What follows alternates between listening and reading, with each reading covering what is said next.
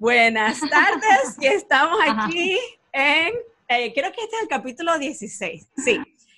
Y hoy les voy a presentar no solamente a una de mis mejores amigas muy cercanas del Santa Rosa de Lima, les voy a presentar a alguien que es increíble, no solamente en los deportes, es una persona que de las cosas, de las personas que yo puedo decir, nunca le hables mal de Venezuela, y pensé en eso hoy, es mi amiga Elizabeth Graterol. Tan bella. ¿Quién es Elizabeth Graterol? New Mommy. New Mommy. Eli, pero te ves increíble. Te ves como que si saliste del gimnasio ayer. Ay, gracias, Vane. ¿Cuánto tiempo tienes de, que tuviste a la bebé? Eh, 20 días, menos de 20 días. ¿Y te ves así? Ven acá, Eli, ¿fue cesárea o fue regular? Regular, vaginal, como le dicen. Fue cesárea, la final fue cesárea porque, bueno, por beneficios para la bebé, este, tuvimos que planificar una cesárea en la 38 más 6 días y, y bueno, pues nació con su cesárea. Wow, ¿cómo está Aníbal? Vamos a hablar del nombre Aníbal. Porque esto es muy cómico. Un nombre que no es nada común, no es un nombre como José, Peter o lo que sea. Cuando yo estaba estudiando con Elizabeth en high school, mi primer novio se llamó Iba a terminar yo con un Aníbal. Y después tú tenías un novio que se llamaba José Enrique, que es igualito al actor ese de los 80 y 90, que se me olvidó el nombre, que hizo una película con, con Julia Roberts, perro, aquí es cuando tú sabes que estás vieja, con Julia Roberts, ¿te acuerdas? Que la película, él se parecía mucho a ese actor, que era bello. Tu primer novio era bello, Eli. Sí, pero no recuerdo cuál es el. Muy español, ¿no? Vamos a ver si encontramos una foto y la ponemos, no mentira. Pero, ¿te acuerdas cuando éramos amigas? Entonces yo estaba saliendo con Aníbal, tú estabas saliendo con eh, José Enrique, nunca se me olvida ese nombre más español es que, nada. Tú, es que tú conociste a Aníbal por José Enrique. Yo conocí a Aníbal, tienes toda la razón, me olvidó. Ahorita que me estoy acordando, claro, claro, un, ¿cómo era la cosa? Sí, eran amigos de la universidad, yo no sé, de ingeniería. No, estábamos en, el Santa Rosa de Lima y tú estabas saliendo con José Enrique y yo estaba, yo me acuerdo que tenía un tipo que me gustaba, ¿te acuerdas de JJ? Creo que era Juan Javier. Ay, yo era, sí. que ese fue el primer crush de mi vida y entonces yo me acuerdo que tú me dijiste, no vale, que, me, que José Enrique tiene un amigo, desgraciado ese, me, me, puso un amigo que que era karateca. Que era karateca. ¿Sabes qué risa me da? Porque yo nunca me acuerdo de Aníbal y ahora cuando escucho a Aníbal, gracias a Dios, pienso en tu marido. sí, sí, sí, sí. Pero bueno, el novio, el exnovio mío Aníbal tampoco era una... Fue, representó algo bonito en ese momento y ya. Claro, claro, claro. Como todo. Te, sacó a JJ de la cabeza. Sí, ya uno crece y uno que, ¿quién coño es Aníbal? Dijo una mala palabra. Estoy tratando de decirme las malas palabras. Bueno, Eli, cuéntanos de tu experiencia, porque cuando yo estaba a punto de tener Vera, tenía tanto miedo que no sé si te pasó esto. ¿Nunca te preguntaste cómo iba a salir ella de allá? ¿Cuáles eran tus miedos? No, mira, este, realmente al, yo toda mi vida, toda mi vida desde chamita, siempre he esperado el momento de parir. O sea, siempre, siempre yo no le tenía miedo ni al dolor, ni al parto. Es más, de hecho, yo decía, no le tengo miedo a eso porque de una u otra manera eso va a suceder. O sea, bien sea natural o que algo se presente y termine siendo cesárea, este, va a suceder. O sea, no hay manera de que esa persona se quede dentro de ti. O, sea, o salga por la boca, sí. Exacto, exacto, va a salir. O sea, no hay manera. hay dos opciones, están claras y eh, una de las dos. que sería más fácil salir por la boca. Yo sé que sí se siente horrible, pero como que siento que tiene más control. Oye, no, no creo que por aquí. A mí, quien es mujer y ha estado eh, embarazada entiende estas preguntas. Ok, Eli, cuéntame. Entonces, ¿qué era lo que me genera, Lo que sí me generaba más ansiedad y más eh, preocupación de estar como que centrada y concentrada era el tema de la lactancia. ¿De la qué? De la lactancia. De verdad, Eli. O sea, es que ella saliera y tú dices, ya, this is over. Eh, sí, yo, eso, yo a eso no le temía, le, le temía, no temía, sino tenía como más ansiedad con el tema de la lactancia porque sí sabía que es muy duro, o sea, siempre supe que era muy duro, de Horrible.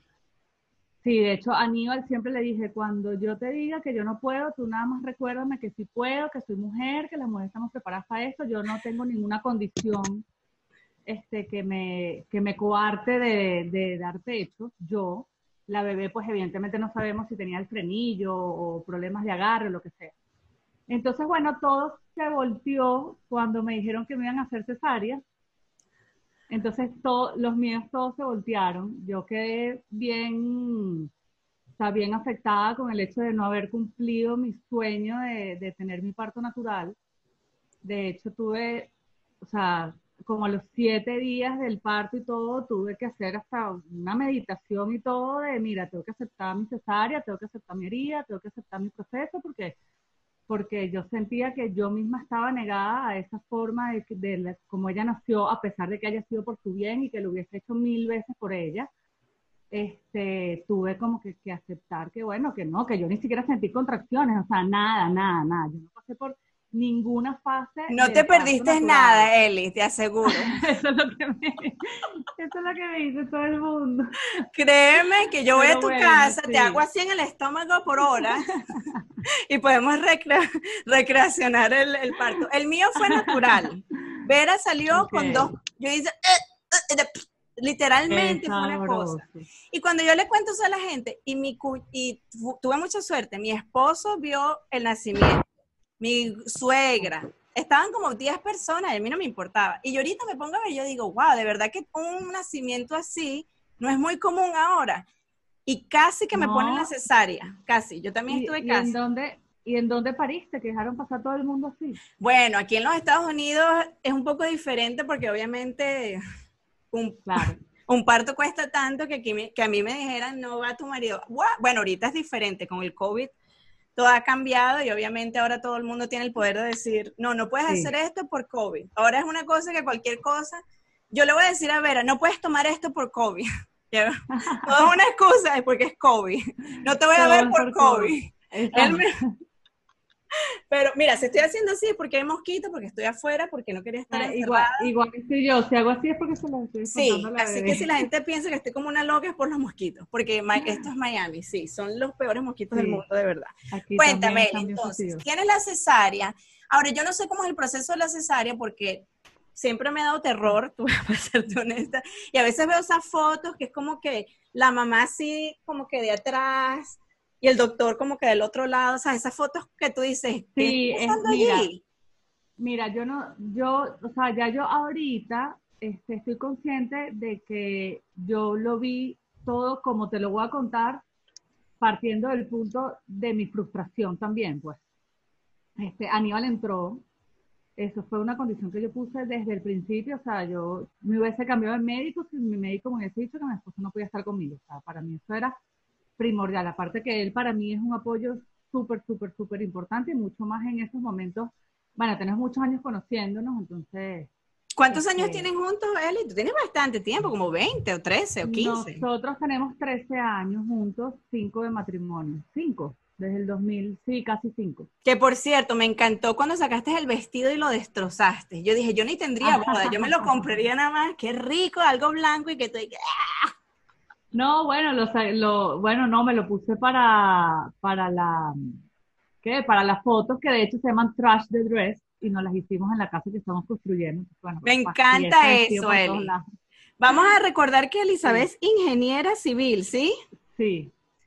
Tremenda ingeniera, desde que te conozco, buena en matemáticas, siempre eres súper buena en, en deportes. Yo quiero decirle a la gente, Elizabeth era esa amiga que tú odiabas o la amabas porque lo tenía todo. Tú decías, Elizabeth, y Elizabeth fue la que me manejó, porque yo odio manejar. ¿Te acuerdas? El, tú tenías un Fiat Renault negro, ¿te acuerdas, Eli? Claro. Tengo que recordar ese Fiat. Pero bueno, volviendo, volviendo a las cesáreas, porque es que son muchas memorias y, no quiero, quiero que, que las mamás que estén a punto de parir, mi prima está en ese proceso, que escuche estas cosas que o no lo tranquiliza. Entonces, ¿qué pasó, Eli? Cuéntanos la experiencia. Bueno, nada, entramos, yo nunca, nunca me, me, documenté, yo soy muy de documentarme, de leer y de escuchar experiencias, nunca me documenté sobre la cesárea, en realidad yo decía que si se tenía que hacer cesárea chévere, eso es una operación, ya yo me he operado mil veces y eso no iba a pasar nada. Elizabeth, esa es la lógica, Elizabeth, me encanta. Sí, sí, pero no fue así.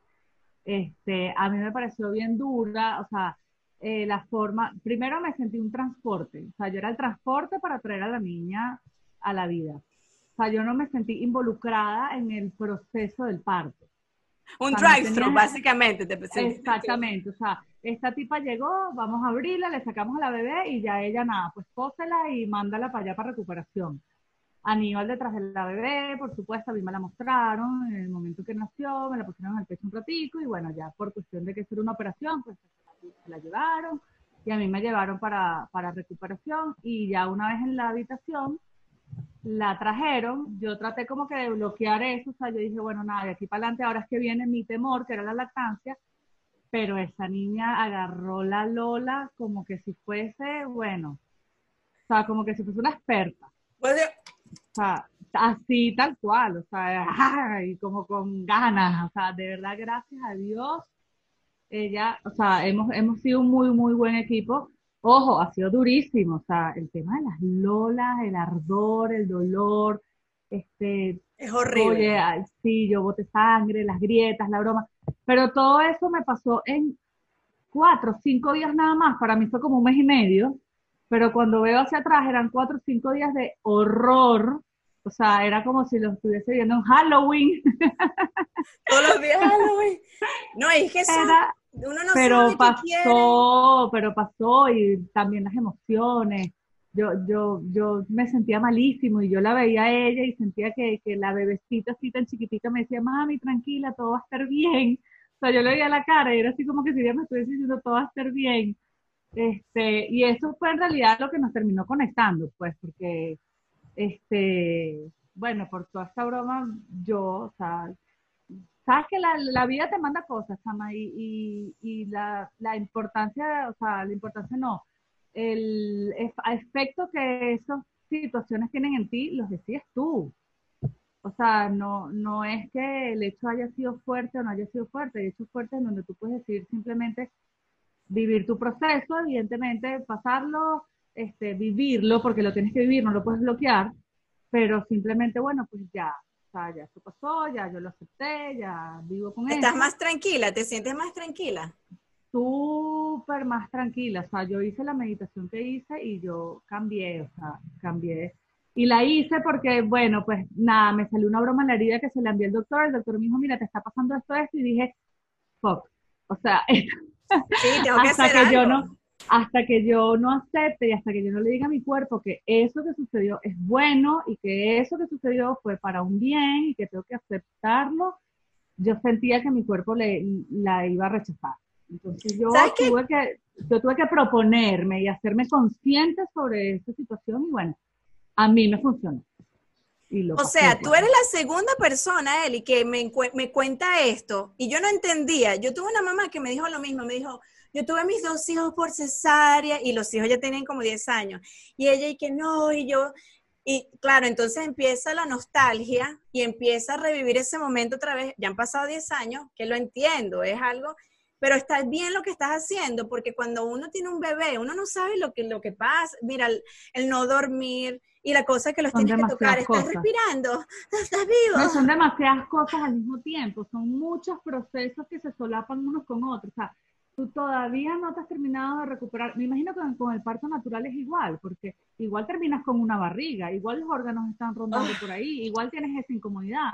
Muy probablemente tengas un desgarro o tengas una episiotomía que también te puede molestar enormemente, o te estás haciendo pipí porque perdiste el control de los esfínteres, porque la musculatura, o sea, es un proceso, de cualquiera de las dos maneras es un proceso, pero entonces no has terminado de sobrepasar eso cuando ya estás dando pecho entonces vienen todas las cosas del pecho y todavía no has pasado ninguno de los dos anteriores, cuando entonces tienes que empezar a cambiarle los pañales o fuiste para te dieron una lista de este tamaño.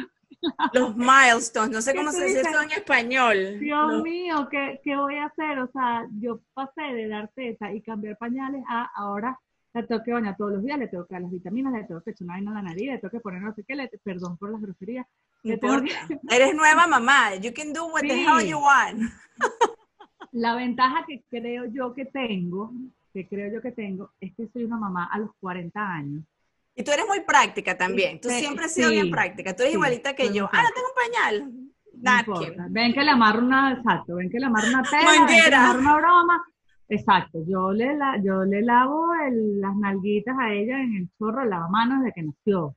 Todo el día, yo también. Yo sí, me, sí, sí. sí, sí. Y uno es práctico y, y bueno, yo, todas mis amigas, la mayoría de mis primas, todas han parido. O sea, ya yo he visto mamás resolviendo problemas y todo, entonces eso también te da como cierta seguridad a la hora de, a, veces ella se pone a llorar en el cambiador porque no sé, no le gusta el cambiador y no había nada que yo hiciera que le gustara el cambiador, ya eso ha mejorado y bueno, y lloró ya, o sea, ¿qué voy a hacer? No hay nada, no, no la puedo sacar desnuda, acostarla a dormir, igual le es difícil. igual le que vestir. Sí, sí, no, y es difícil porque ella llora y tú te desesperas y si tienes familia atrás, que creo que estamos hablando de eso en el WhatsApp, las 40 mil voces que tú dices, yo quiero resolver el problema, ¿sabes? Yo sé hacerlo y lo hago a mi manera. Y déjame aprender, listo, sí. Yo por eso, por eso que te dije, cuando yo tuve a Vera, bueno, fueron como gracias también, a veces no es una opción de decir, no quiero a nadie que me... No, hay veces que tienes, que necesitas ayuda porque, bueno, puedes tener dos hijos. Ayuda. Claro, pero yo pienso que la parte más estresante después de que uno tiene el bebé es los primeros dos meses en donde te adaptas, y uno no se da cuenta que eso es básicamente la parte más fácil. Y cuando la gente me decía eso, yo decía, sí, sure, es fácil estar todo el tiempo tocando y limpiándolo, pero tú tienes más control y todo eso. Pero el estrés va cuando tú dices, pero ¿por qué estás llorando? ¿Y por qué te incomoda? Y te sientes... Y lo, lo peor del mundo, lo peor de ser mamá, lo peor o lo mejor de ser mamá es que cuando tú tienes un hijo ya no tienes vida, ya no es que, y que no es que no es tener vida de esas cosas, porque también me choca cuando la gente, que ser mamá es horrible, que ser mamá está... No, ser mamá es increíble, el, el sentimiento. Es una evolución en tu vida, es una evolución en tu vida, es un cambio. Evidentemente no vas a ser la misma persona, pero, o sea, a veces la gente dice, no, es que tú vas a cambiar y la gente cree que el cambio es malo, ¿no? Vas a evolucionar. Vas a, vas, eh, lo único constante es el cambio. Sí. Lo único constante es el cambio. Eso te pasa a, magnitudes mucho más pequeñas, pero eso te pasa cuando entras a la universidad y es tu decisión entrar a la clase o no entrar a la clase. O sea, eso te pasa cuando empiezas a trabajar y tienes que cumplir un horario y tienes que ser puntual. O sea, tu vida cambia. Te pasa cuando te casas o cuando te mudas con una pareja o cuando te mudas sola. Tu vida cambia. Si tu vida no cambiara, te estarían cambiando los pañales todavía. Exactamente. No, y, y, y bueno. Evolución. ¿Cómo hace, eh, Eli? Yo estoy muy desconectada de la situación de Venezuela, pero esto debe ser una pregunta que se debe hacer a alguien como yo. ¿Cómo haces en un país que yo pienso que también uno escucha cosas más dramáticas, que no hay luz, que no, yo sé que hay problemas en Venezuela, pero ¿cómo hiciste en ese proceso? COVID, más los problemas de la electricidad y todo eso, o fue todo súper fácil? Bueno, Vane, yo creo que este, el, em, las las incertidumbres que tienen las personas que están afuera con respecto a cómo es Venezuela eh, son mucho más grandes de lo que la realidad misma lo es. Y es porque nosotros, eh, no me gusta usar la palabra acostumbrados, pero bueno. Adaptados. De, cierta forma te tienes que adaptar, o sea, lo tienes que hacer, pues. no puedes vivir en, en, una constante lucha con las cosas cotidianas, no puedes este, volverte loco cada vez que se vaya la electricidad porque te vas a volver loco, porque se te va, a mí hay días que se me va la luz dos veces por una hora. Hay personas que viven días sin electricidad. Sí, porque tú estás en Caracas. Sí, no, y inclusive aquí en Caracas también. A mí antes no se me iba la luz como se me va ahorita. Este, pero son cosas que ya forman parte de tu vida. Este, es como cuando tú ves una familia disfuncional y todos funcionan dentro de la familia Muchas, ahí son así. Ajá, y muchos funcionan dentro de la familia disfuncional. Y el que está afuera está alarmado, porque ¿cómo es posible que esa mamá se cale a ese papá, a ese hijo? Bueno, nosotros somos una familia funcionando disfuncionalmente. Sí me siento Venezuela. Sí. mira, me da, me da, risa, porque justamente hoy me puse el collarcito que tiene el mapa. Madeleine también lo tenía. ¿Ah, sí? Sí, sí. las entrevistas, tan bella madre. No, tú y Madeleine son las venezolanas más patriotas que yo he visto. Desde chiquita, yo no estoy hablando de, estoy hablando de que estábamos en, estábamos, estábamos, estábamos, estoy tratando de hablar. Estábamos. Estábamos en, en, la, en el colegio, tú siempre, Eli, con tu bandera, tú siempre eras, tu familia, yo no sé si tu familia tienes, eh, tú tienes descendencia de qué, o tú eres completamente venezolana, de que tu papá y tu mamá, ¿de acuerdo? No, la descendencia más cercana que tengo yo internacional es mi abuela materna, que era alemana italiana, pero creo que nació aquí inclusive, o sea, creo que serían mis bisabuelos los que me... O sea, que tú tienes generaciones venezolanas. Sí, sí, y por parte de mi papá somos más criollos que la arepa tú eres la más, la persona más criolla. Si yo te, si yo me voy a un juego y me preguntan algo de Venezuela, la primera que llamo a ti, que Elizabeth se sabe esto. ¿Cuándo no sabe historia de Venezuela, ¿viste? Porque se puede Tú estabas en todas las marchas. Tú no solamente estabas en todas las marchas, tú tenías un hashtag que decía, aquí no se habla mal de Venezuela. Y tú siempre, yo me acuerdo en el 99, cuando yo me fui, y yo te dije, Eli, yo me voy, y tú me dijiste, yo me acuerdo que, no, no fue que te molestaste ni nada, pero me preguntaste así, pero ¿y por qué te vas? Hay mucho que hacer por el país. Y eso me quedó como que, y yo me acuerdo que tú me dijiste, yo voy a trabajar por mi país, tú has sido la única persona, de verdad, que de, por años ha sido completamente constante. Ay, qué bella, Vane, que te acuerdas de esto. Sí, porque te lo digo que me, que, porque yo no soy una persona, no, y esto no es de fanatismo ni nada de eso, sino que a mí me cuesta mucho que algo me guste tanto, que algo, porque soy muy, vivo en otro planeta, por ponerlo así. Y la primera vez, cuando la primera vez que me sentí esa cosa de ser inmigrante fue cuando estaba en China y estaba, me sentía tan horrible, porque aquí en Miami tú vas y vas a Don Pan y te compras un pastelito. Y como que tenía siempre acceso. Pero en China me acuerdo llorar y decir, ¡Ah! Dios mío, ¿qué soy? Soy china, tú en China, Vanessa. ¿Qué decías tú en China? O sea, eso, lo mejor. Eso a, mí me, eso a mí me impactó. ¿De verdad? Aparte, aparte que no se me olvida que tu razón para irte para China era que Vera conociera otras culturas.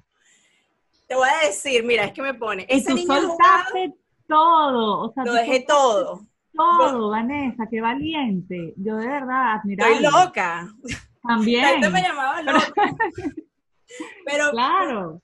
yo decía, los primeros cuatro años, y esto te lo va a decir Eli, porque son cosas que yo he, y no es, no es fácil, pero tampoco es difícil. Tú tienes que decir, ¿qué es lo que yo quiero para mi hija? Y yo siempre he pensado que ese tipo de relaciones son tan importantes, porque yo indirectamente en, la, en, el colegio, nosotros éramos muy internacionales y no lo sabíamos. Éramos de, y era que si los portuguesitas, las italianas, siempre comíamos mm. comida de cualquier cosa y uno no se daba cuenta del paraíso y de la de lo bello que era Venezuela en ese sentido de, la decir, me provoca comida libanesa, hashtag peruana. Ah, sí, sabes que yo conozco un peruano venezolano libanés, que prepara un kipe peruano. Y es buenísimo, sabes. Bueno, pero volviendo a hablar de Eli, la Ahora, Elizabeth es, para los que no conocen a Elizabeth, es muy disciplinada porque tú has competido profesionalmente en muchos deportes. Tú eres la única persona que yo he visto más en bikinis que con ropa. Qué rico debe ser, Elizabeth, vivir en un bikini. Y siempre ha sido así. ¿Qué se siente para las que no hacemos eso? ¿Qué se siente vivir en un bikini? Mira, eh, esto es una de las cosas más liberadoras que tiene el pol, te diré. Este, yo empecé, empecé a hacer pole, se le llamaba pole dance, pero con toda esta incursión de que el pole dance entonces se veía como una parte prostituta de la mujer, porque no lo Sí, sí, sí. Ajá. Em, este, bueno, se le empezó a llamar pole fitness o pole sport. ¿Ok? Entonces, eh, el pole, te voy a decir, yo empecé hacer pole por curiosa. O sea, por curiosa, porque yo dije, ¿qué es esto? O sea, ¿qué está pasando? es un palo, no hay nada, y, yo lo siempre, toda mi vida, toda mi vida quise en algún momento bailar en un tubo porque me da curiosidad. Y yo siempre he sido muy, muy mona, o sea, de estarme moneando, trepándome. A mí, eso de, a mí eso de salir a trotar 45 minutos me fastidia. O sea, para mí, los, para mí el ejercicio tiene que tener un fin divertido. Interactivo, sí. Sí, no, o sea, de, de, que tú hagas algo mejor de lo que lo hacías antes, pues, por ejemplo. Entonces, un reto, un reto, tiene que haber un reto detrás. Empecé a hacer pole y eso fue, bueno, o sea, una fiebre increíble, me encantó. Pero eras buena, Elizabeth. Me atrajo. Bueno, o sea. Bueno, eres, todavía vas a volver. Me, iba bien, me iba, me iba bastante bien. Este, yo no creo que hayan buenas, malas o regulares en el pole. Este, nada más el hecho, lo que tú dices, nada más el hecho de pararte enfrente de un espejo dos veces a la semana en shortcito y topcito y verte y Con una luz inmensa. Tú haces lo, lo, lo, opuesto que hace todo el mundo. Hay una foto tuya en Instagram que tú estás en bikini. Déjame poner este aire para ver si los mosquitos aprendieron a venir por acá. Hay una foto en Instagram, en Instagram que estás tú, y la voy a poner aquí, no me importa, porque te ves espectacular. Ah, el, el pol y un poco de luces yo digo, ¡Ah, Elizabeth, ¿tú piensas que irme a China es este, ser valiente? Eso es ser valiente, estar todo el día en de baño. Debe haber sido una sesión. Bueno, es una de las cosas más bonitas que tiene el pol, porque empiezas a reconocerte como mujer. ¿De verdad? Claro, empiezas a aceptar tus defectos y ves a las otras alumnas que están contigo, a tus compañeras de clase, que las ves perfectas, bellas, que llegan de la oficina en tacones, lindas y bellas, y que cuando se quitan su ropa y se quedan en short y en top como tú, tienen celulitis, tienen flacidez. Bueno, espérate, déjame poner celulitis, porque yo he visto las fotos, son todas perfectas. Déjame poner Bueno, pero tú, pero, cada quien tiene sus complejos, o sea, hay, hay quienes, este, por ejemplo, para mí las revolveras siempre han sido un complejo. Y Elizabeth no tiene revolveras. hay otras personas que son los rollitos debajo del sostén, por ejemplo, y no es que los tienen, o que se les mueve esto, y tampoco es que se les mueve mucho, pero todas tenemos un complejo. Entonces, verte a ti todo el tiempo en el espejo, superando tus complejos, hace, o sea, te hace a ti una mujer mucho más segura. Eso es, eso es para mí lo más positivo que tiene ese deporte en particular. ¿Qué tan difícil es, Eli? Porque cuando yo veo tú y Jennifer López haciéndole, dando las vueltas, ah. y es tan difícil que yo creo, y, obviamente lo que dices tú es verdad, cuando yo le dije a mi suegra, le dije, no, que voy a entrevistar a mi amiga, le dije, ay, ella hace pole dancing. Lo primero, los ojos. ¿What? Sí.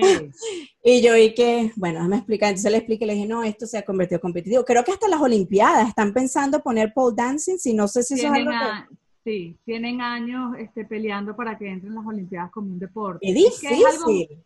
Es, algo, muy gimnástico, es algo muy artístico también. Eh, sí, lo que pasa es que yo lo, yo lo veo más como un arte que como un deporte. Porque es como una acrobacia. ¿Cuál es la diferencia entre, cuáles son los requerimientos de un deporte? Vamos a empezar por allí. Voleibol. Bueno, lo que pasa es que eh, cuando ya tú cuando ya tú incluyes una música, una coreografía, este, una intención de, cuando tú haces una coreografía de Paul, tú lo haces con la intención de transmitir algo al público. Eso ya es arte. Claro, ya te entiendo. Cuando tú quieres que las personas te vean a ti y tú quieres transmitir una historia, este, o quieres transmitir un sentimiento, o quieres transmitir una época, este, con tu baile, pues ya eso es un arte. Ahora la pregunta. En el deporte, en el deporte no importa que tú estés levantando algo, que estés corriendo y pongas cara de que, ah, que estás sufriendo. Pero en el pole tú puedes estar sufriendo, pero tú tienes que tener tu cara según lo que tú quieres transmitir. Entonces es Claro. ¿Qué tan difícil es? Es una acrobacia. Ven acá. Todo el mundo puede hacer este arte porque yo no. Todo el mundo. Mentira. Todo el mundo lo puede hacer. Yo no me. Bueno, yo estoy volviendo al gimnasio. ¿Y dudo? no, Vane, fíjate, es tan difícil como... Vamos a hacer un challenge aquí, te voy a poner un otro deporte.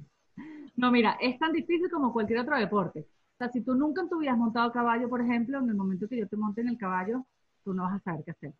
Tú necesitas una técnica, necesitas este, manejar tu respiración, necesitas este, acostumbrarte a ciertos dolores. Si tú vas a jugar voleibol, tú te tienes que acostumbrar al dolor de los brazos, a los callos de las manos, este, a, romperte cuando te caes, pelaste la rodillera y te raspaste la pierna. O sea, todos los deportes tienen. Si tú vas a jugar fútbol, tú te tienes que acostumbrar a los raspones de cuando te vas a, a, me imagino que habrán otros dolores, no sé, las rodillas, la cabeza cuando pegas la cabecita con la, con la pelota, o sea, todos los deportes tienen su técnica y tienen su sacrificio, por decirlo de alguna manera. Tienen sus lesiones típicas, este, tienen este, sus dolores de, los callos que tienes que hacer en algunas partes del cuerpo, en el pol. Las mayores lesiones son las lesiones de piel, porque te quemas, tú te tienes que agarrar del tubo. Claro, tú te tienes que agarrar del tubo con, con, tu piel, o sea, con tu roce es lo que te agarra. Entonces, este, sufres muchas lesiones de piel, sobre todo al principio, es como la lactancia. Bueno, yo te soy honesta, yo no, yo no di pecho y no pude, and I was okay with it. Yo soy esa mamá botella y está bien que lo diga porque hay muchas mamás que se sienten como tú y las, las admiro, las admiro. Lactancia es un full-time job. Y no sé si has visto un show que se llama Working Moms en Netflix, te lo recomiendo. Comedias de la mamá, súper eh, muchas malas palabras, increíble, me encanta. Es súper bueno. buscarlo, busca. Working Mom. Working Mom sin Netflix, se lo recomiendo a cualquier persona y es básicamente del struggle being mom, pero claro, esas son mamás profesionales, pero están con la cosa en el baño dando la lactancia porque no ha cambiado nada. A mí no me importa. Eh, a mí la lactancia me parece súper importante y creo que en los últimos 10 años se ha puesto mucho énfasis, bueno, no sé con los últimos 10 años, más o menos de hace... Más o menos, sí y yo, claro, y entiendo, pero cuando uno no hace lactancia y cuando uno le dice a la gente, no, yo nada más quiero, porque no pude, no, no podía, por whatever reason, la cara de la gente siempre como que, sure. Es que no, no, es que no hay, o sea, I really couldn't. No, no, no, no, no. Es totalmente ilógico que te. O no quería tampoco. te etiqueten. Si no te da la gana, yo se lo he dicho, yo se lo he dicho a Aníbal, le digo, yo entiendo perfectamente a una mamá que haya soltado la toalla la semana. La entiendo, la entiendo. Una semana, lo mío fue una semana y me acuerdo que... Me... perfectamente. Elizabeth, tú te has puesto las cosas que te ponen... Elizabeth, mira qué americana. Elizabeth, tú te has puesto las cosas que son como que pareces una vaca, que... Así, esto exactamente... Sí. El extractor de leche.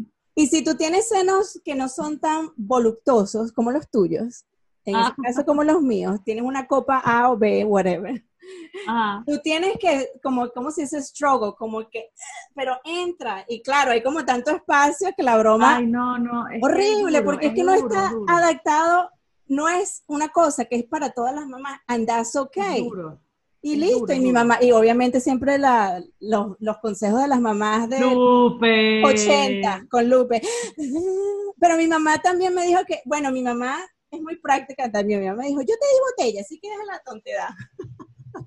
Sí, me lo imagino clarito, Lupe. Le mandas un beso enorme. Bueno, sí, ojalá que vea el podcast y me ponga un like. Una de las, entre mis amigas y mi familia, aunque Lupe, a mí me tienes que ver, Lupe, a mí me tienes que ver, por favor, por favor. Tanto que nos calaste en A mi familia le encantan estos podcasts con mis amigas de Santa Rosa de Lima y quiero entrevistarlas a todas, porque tenemos que inmortalizar que las todas estamos en los 40, todas estamos y, me encanta estos reencuentros. Me reencontré con la gente del Centro de Lima gracias a ti, Eli. Gracias.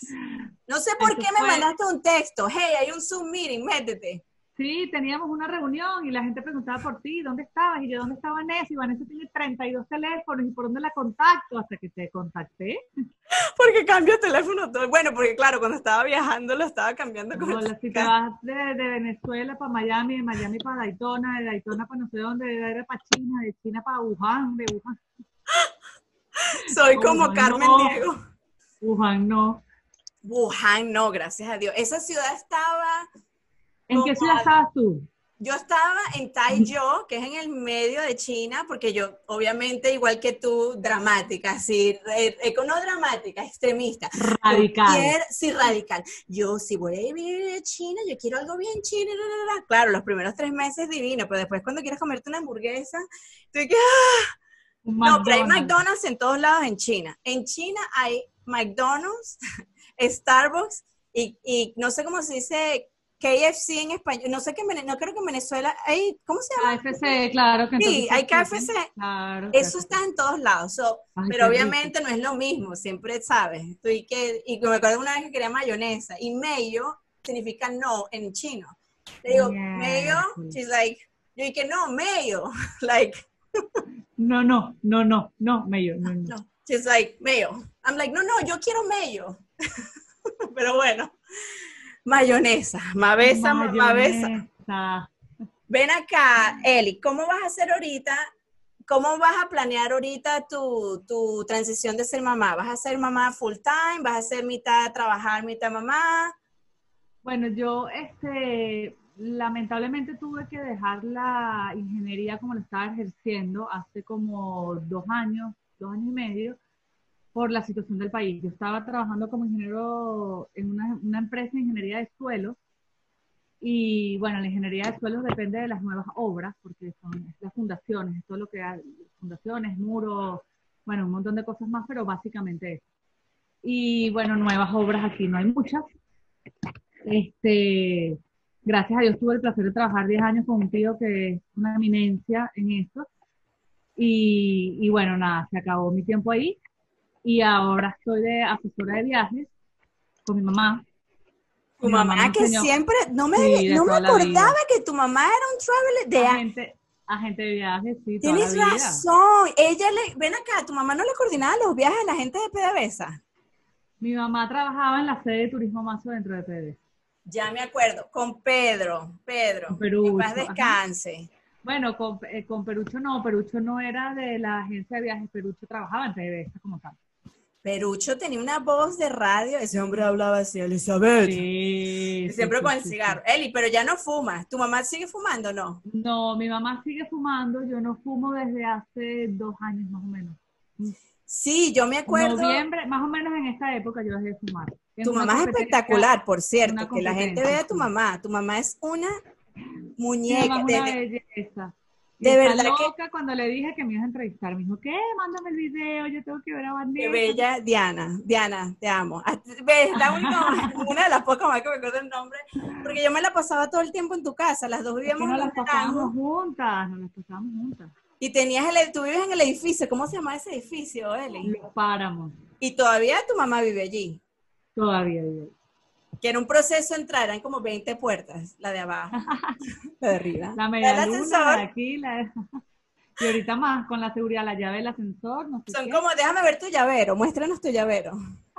Lo tiene mi hermano, porque perdió las llaves de casa mi mamá y se lo prestó. Qué raro Gustavo. Gustavo es el hermano de. Elizabeth, que debe tener como treinta y pico de años y para mí él siempre va a ser el eh, Gustavo de sexto grado, con la camisa blanca. Y pregúntale a Natasha, Natacha, que siempre estaba... Natacha viene, vamos a hacer... traumatizada. Natacha viene, vamos a hacer un buen programa con ella y bueno, ya estoy trabajando eso con ella. Eli, Ay, ¿qué vas a. Sí, no, no, voy a, voy a ver, si- a, a- a las que quieran las traigo, las que quieran decir su historia las traigo porque es, Me es pareció buenísimo. importante que, que nos pongamos todas al, al, al día, no solamente eso, Al pienso día. que estamos todas en la misma wave, porque el ser mamá vieja, Eli, es difícil Mm. conseguir amigas porque usualmente las mamás son más jóvenes que tú y tienen dos. Eso ha sido, eso por ejemplo fue así algo que a mí me afectó, que era difícil conseguir. Y- del grupo de mamás soy la única que tengo una y la única que siempre decía, yo no quiero dos hijos, uno es more than enough.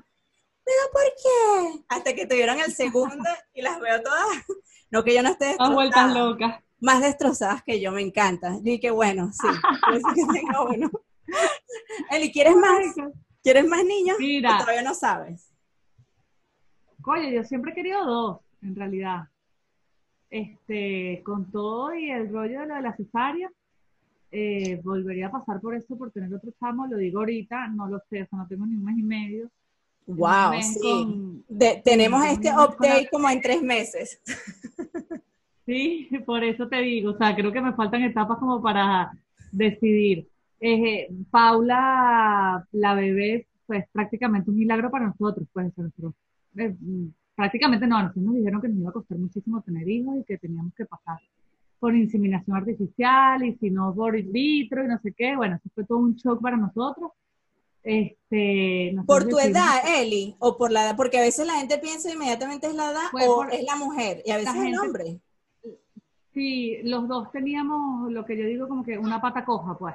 O sea, este, él tenía unas condiciones y yo tenía otras, entonces Este, y yo siempre lo he visto como un equipo, o sea, a la final la pareja es un equipo, pues el equipo no puede tener un bebé, pues. O sea, no es que es la mujer, no es que es el hombre, porque, ay, porque si físicamente es la mujer quien no lo puede tener, bueno, pues también el hombre forma parte de eso, porque él está decidido a estar con esa mujer, bajo esas condiciones. Igualmente si es el hombre. O sea, al final, bueno, pues este, es una pareja que está teniendo problemas de fertilidad, pues por ponerlo así. Nosotros nos quisimos apegar a, a la parte natural, esperar a ver si Dios nos mandaba nuestro bebecito. Tú eres bien, bien, tú eres muy no religiosa, tú tienes mucha fe, me encanta eso también de ti, siempre ha sido. Sí, sí.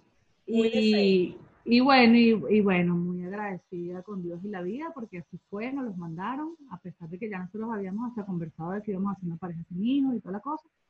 Este, aquí también es costoso, bueno, en Estados Unidos es mucho más costoso también. ¿Cuánto cuesta un proceso, Eli, en general? Porque aquí yo sé que es básicamente un ojo, le das el ojo al doctor y le dices un bebé. No, mm, allá es muchísimo más caro, muchísimo más caro, porque sé de personas allá que, que, bueno, que están en eso y es muchísimo más costoso.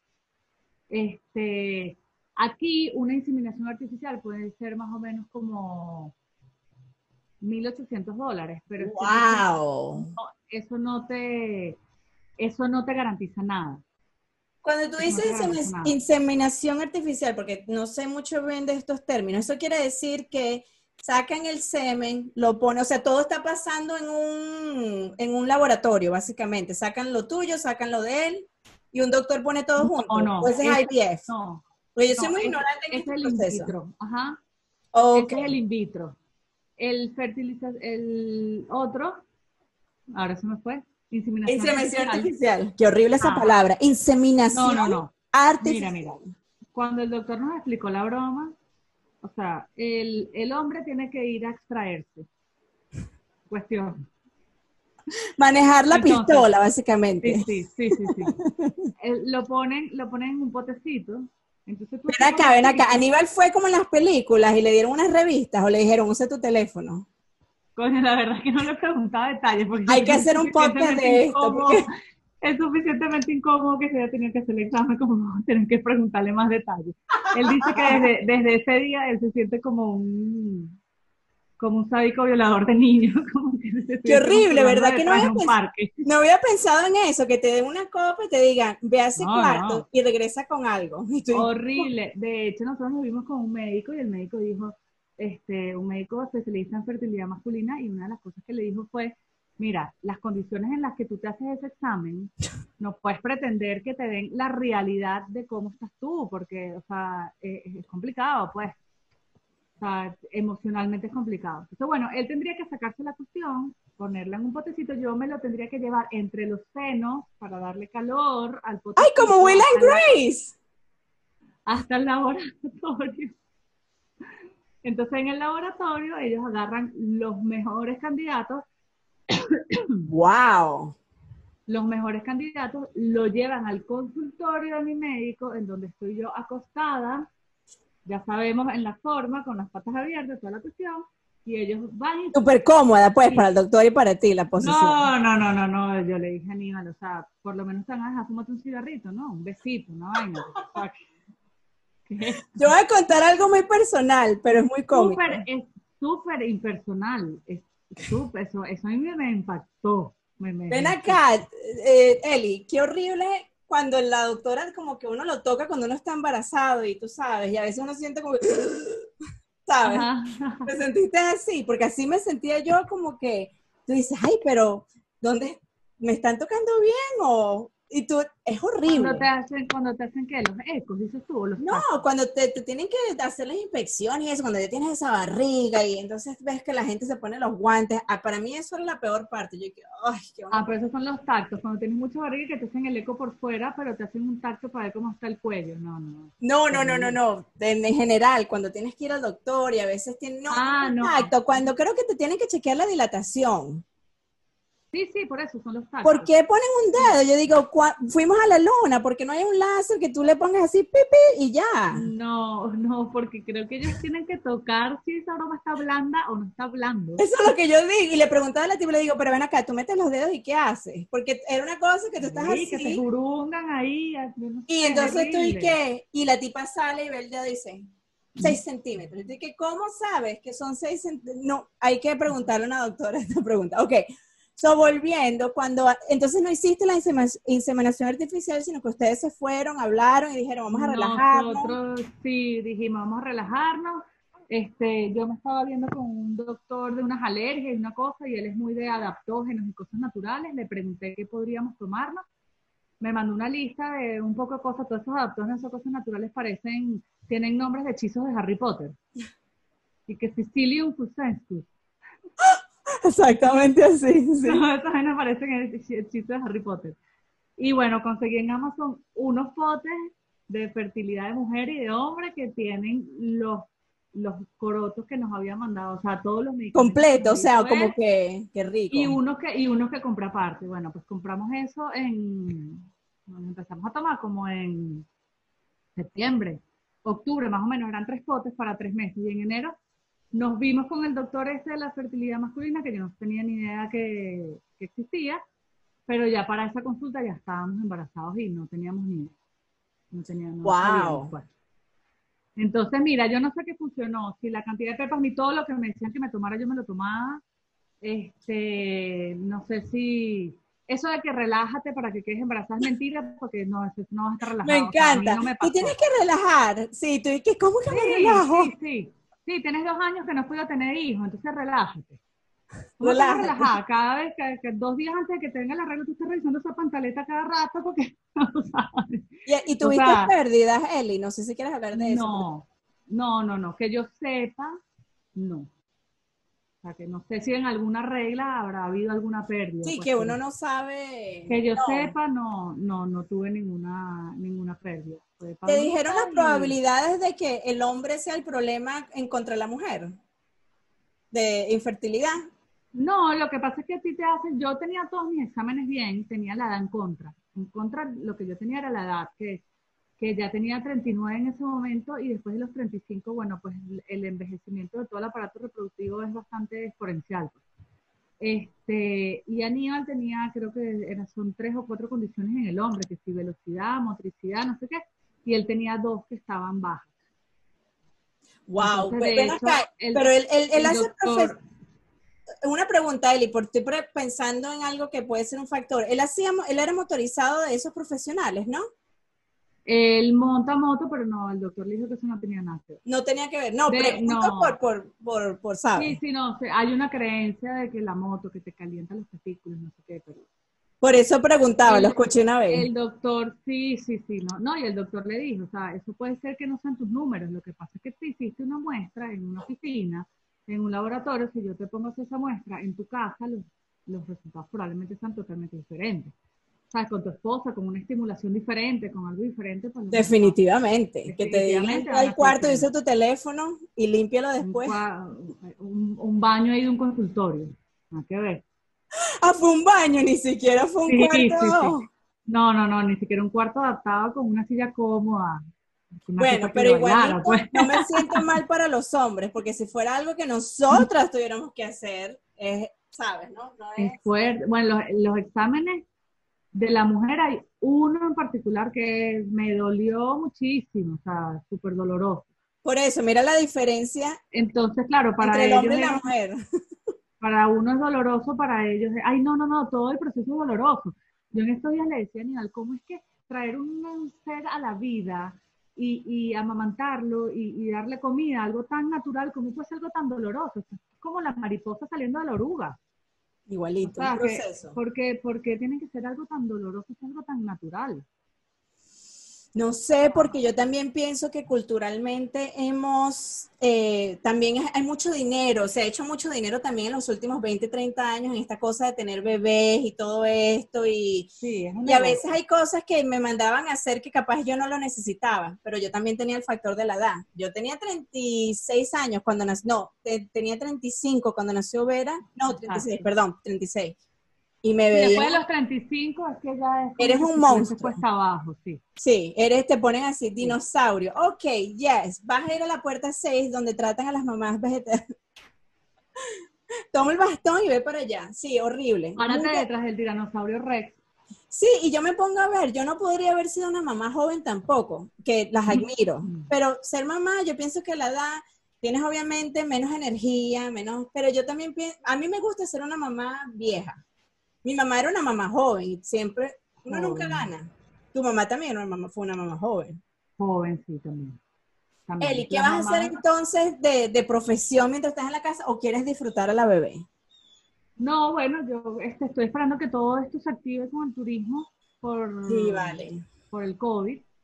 Y bueno, trabajar desde la casa. Eh, también tengo una marca este, de artículos deportivos de prevención de, de prevención y, y tratamiento de, de Que alguien que sabe de deportes, señores, Elizabeth Graterol, realmente. Sí, me asocié con una amiga que también la conocí en el POL, por cierto. Y este, también es muy buena en todo eso, su profesión es enfermería, entonces, bueno, también nos complementamos bastante. Se llama Volk, con V de, con V de ¿Cómo lo Venezuela. deletreas? V-O-L-K, Volk. Ok, ¿y qué hace? En Instagram, en Instagram somos eh, B piso Volk, B Volk. Y mm, bueno, tenemos, ahorita tenemos este, a la venta dos productos, que es este, unos tapes de kinesiología, esos que se ponen los deportistas, que se los colocan los fisioterapeutas, eh, eh, fisioterapeutas en, bueno, en los músculos, en las lesiones. También se utiliza mucho en el CrossFit. Yo actualmente, bueno, hasta que quedé embarazada hice CrossFit, competí en CrossFit también.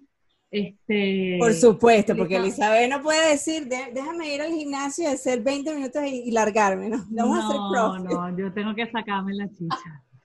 Hiciste, Necesito un reto, yo necesito un reto. Yo tú hiciste el 15 maratón. minutos ahí, no. No, pero porque No, tú, hiciste- no. tú nunca has hecho un maratón. ¿Cómo se llama ese maratón que es todo? No, no, ese fue mi hermano que hizo medio Ironman, que es como un triatlón. Pero tú sí le das a eso, un triatlón, después de No, no, nunca lo he hecho. No, no, no, trotar para mí es lo peor de la vida. y ¿Verdad que sí dijiste eso? Y tienes Sí, me que parece- trotar, ¿cómo es Me trotar, muy nadar? aburrido. Trotar, nadar y montar bicicleta. Perro. Tenemos que traer a alguien que haga ese tipo de deportes para que nos diga cómo vives y qué comes. Sí, sí, sí, son unos duros. Ay. Eli, qué rico. Bueno, te voy a decir que me encanta verte como mamá. Sé que tu hija va a tener los dos padres más deportivos. voy- me, avisa, me avisa cuando estemos a puntico de terminar Estamos a acá. de terminar. para cargarla y mostrarla, Muéstranosla. porque no la, no la quiero, no la quiero despertar y tenerla entonces que darle pecho de la entrevista. Sacártelo. Así que dime, dime cuando estemos a minutos de terminar, para Ya, entonces yo perfecto. Muéstranos, muéstranos. Cuéntanos cuál es su nombre Mira. completo. Ella, ella se iba a poner una, un- una cosita bien bonita, porque está vestida como de raperita. Ay, qué Está linda. de, está de, de- de domingo relajada. Y Ay, como qué no rico las más. Tiene 20 días, Eli. Como no se despertó, sí, del 13. Ay, súbela un poquito. Ya voy, ya voy. Tiene un pelero, Eli. Nació con mucho pelo. Sí, sí. Mírala, qué grande, Elizabeth.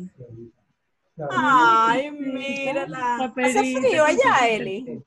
Está haciendo, hoy amaneció frito y le puse su Ay, suétercito. qué rica está, Eli. No, esto es una belleza. Lo que pasa es que es una floja. No sé a quién se parece, para serte honesta. Mira, hay muchas versiones. A mí se me parece más al- a Aníbal y a su familia que a mí. Pero hay quien ¿Verdad? dice que se parece mucho a mí. Mi gorda. Ay, Eli, Sí, que sí, que se venga. fue increíble tenerte Mira. hoy. Eh, bueno, cuando estábamos en la, en el, el- ¿cómo se llama? Cuando tú me dijiste, mira, que hay una reunión, no sé qué cosa, y tú hablaste, yo me acuerdo que tú estabas embarazada en ese momento, y te digo, wow, Elizabeth, Sí. qué cosa que tú tienes hijos. Yo pensaba que nunca querías tener hijos, y tú me dijiste, no, Vane, yo sí quería. Siempre, claro. Yo ahí sí. me quedé, yo dije, Vanessa, qué imprudente. Like, bueno, no me sentí mal porque tú eres mi amiga y yo sé que no, nunca te ofenderías de algo, ¿cómo se llama? Tú sabes Sí, que, que, no, no, que no fue por- intencional. No, y que yo también, a mí me encantas tú, Eli, porque yo te puedo ir a decir, mira, eh, A, B y C, y tú das una lógica, no vas una cosa, ¿sabes? Muy racional como ingeniera al fin, me encanta. Eli, muchísimas gracias. Te dejamos para que con esa gordita bella, mírala, qué rico es dormir así, ¿vale? Yo, yo quisiera... Ay, sí, ¿por qué pelean con el sueño si duermen tan rico? no, y, y después están así y un segundo y qué...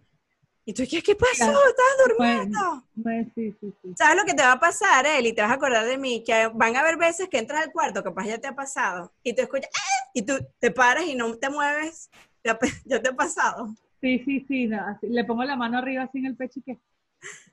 no te despiertes. no, y, el que te despierta un bebé y cuando eres mamá, todo está allowed to do esa persona. Sí, en estos días sonó un gato por aquí de la residencia y pensé que era ella. Salí corriendo por el cuarto y era un gato. Sí, sí, no, y tienes, tienes los instintos ahora como estás nueva de mamá, que cuando te, y te da una cosa porque quieres un break y cuando agarras el break lloras porque mi bebé, ¿cómo es una un balance bien difícil? Ay, corda linda. Eli, te adoro, te amo, te bueno, Vamos a hablar Yo muy me encantó. No, no, me encantó. Gracias por compartir tu experiencia. Cuando hagas una segunda rueda, me aviso. Vamos a hacer segunda rueda de todo el mundo porque estos son conversaciones que todos tenemos que escuchar.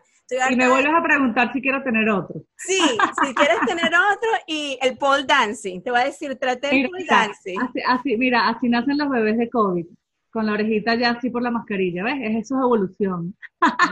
¿Qué orejonas tiene? ¡Eli, qué linda! Es una muñeca, pero está muy dormida, tiene mucho tiempo dormida. Mira, está así como que... Ya vi que le pusiste los zarcillos. Sí, se los pusimos la semana pasada. Yo, a ver, yo se los puse, pues se los quité y después traté... No, no se los quité yo, ella misma, ella era una salvaje, ah, bueno, todavía es una salvaje en algunas cosas, pero no le gustaban y se los quité y ahora no los tiene. Y no sé, y mi mamá obviamente, los latinos somos muy así, ponle los zarcillos para que no piense que es un varón. Yo, ¿qué, ¿qué importa? ¿Te han dicho eso? Yo, que esa no, es la razón para poner zarcillos. No se lo he dicho, pero la ropita que ella tiene de muy chiquitica es de los primos. Es heredada de los primos, porque yo pensé que iba a tener una niña más grande. Entonces agarré toda esa ropa, dije, eso no lo usa mucho tiempo. Entonces la pobre niña está vestida de gris, azul, este azul marino, verdecito, no tiene nada rosado, yo que no, necesita sus zarcillos. Definitivamente necesita los zarcillos. Y tú tienes un, un, sobrino que es varón, que es el hijo de Gustavo. Dos. ¿Gustavo tiene dos? Sí. Sí, tuvo el segundo en enero. Si él tiene camisa blanca y es de sexto grado, no. No, mira, mosca, que dentro de poco va a salir que va a estar en sexto grado. ¡Wow! Me encanta. Tiene uno de tres, uno de tres años y el bebé. ¿Y quiere otro? Bueno, no él, ella, la esposa, ¿quiere otra? No, no quieren más, no quieren más. Querían una ah. niña y ya tienen a la sobrina. Ah, ya tienen ya la, la parejita. La Ay, Eli, te adoro. Te mando este podcast cuando esté lista. Gracias, gracias por la entrevista, me encantó, por esta conversación, una entrevista, una conversación. Es que eso es lo que yo quiero, una conversación donde uno hable, porque no me, no, a veces no me siento cómoda hablando de esto con gente que tengo que conocer y no le puedo preguntar, y cuéntame del cuartico de inseminación artificial. una vez yo estaba con las mamás del grupo, las mamás de mi grupo son muy, son americanas, y no saben quién es el negro de WhatsApp. No sé si eso es algo de Venezuela o si es algo latino, de, hispano en general. Y me mandar, mi tía, mi tía Graciela siempre me manda su morenito y yo me río, te lo muestro a las otras mamás. Ya yo tengo tiempo, mira, las mamás me miraron como si fuera la pervertida, una mujer tan pervertida, yo riendo, y digo, mira cómo me mandó mi tía. Y entonces, I don't understand, but what is he? What, what is, what? Yo dije, you don't know who is el negro de WhatsApp. Sí, por eso me encantan estas entrevistas porque puedo poner referencias que no me siento incómoda. Claro, como el negro de WhatsApp. Pero bueno, ya ya saben quién es el negro de WhatsApp, eso es importante. Eli, Ay, me encanta. Besos a Peter y a Vera. Besitos, love you.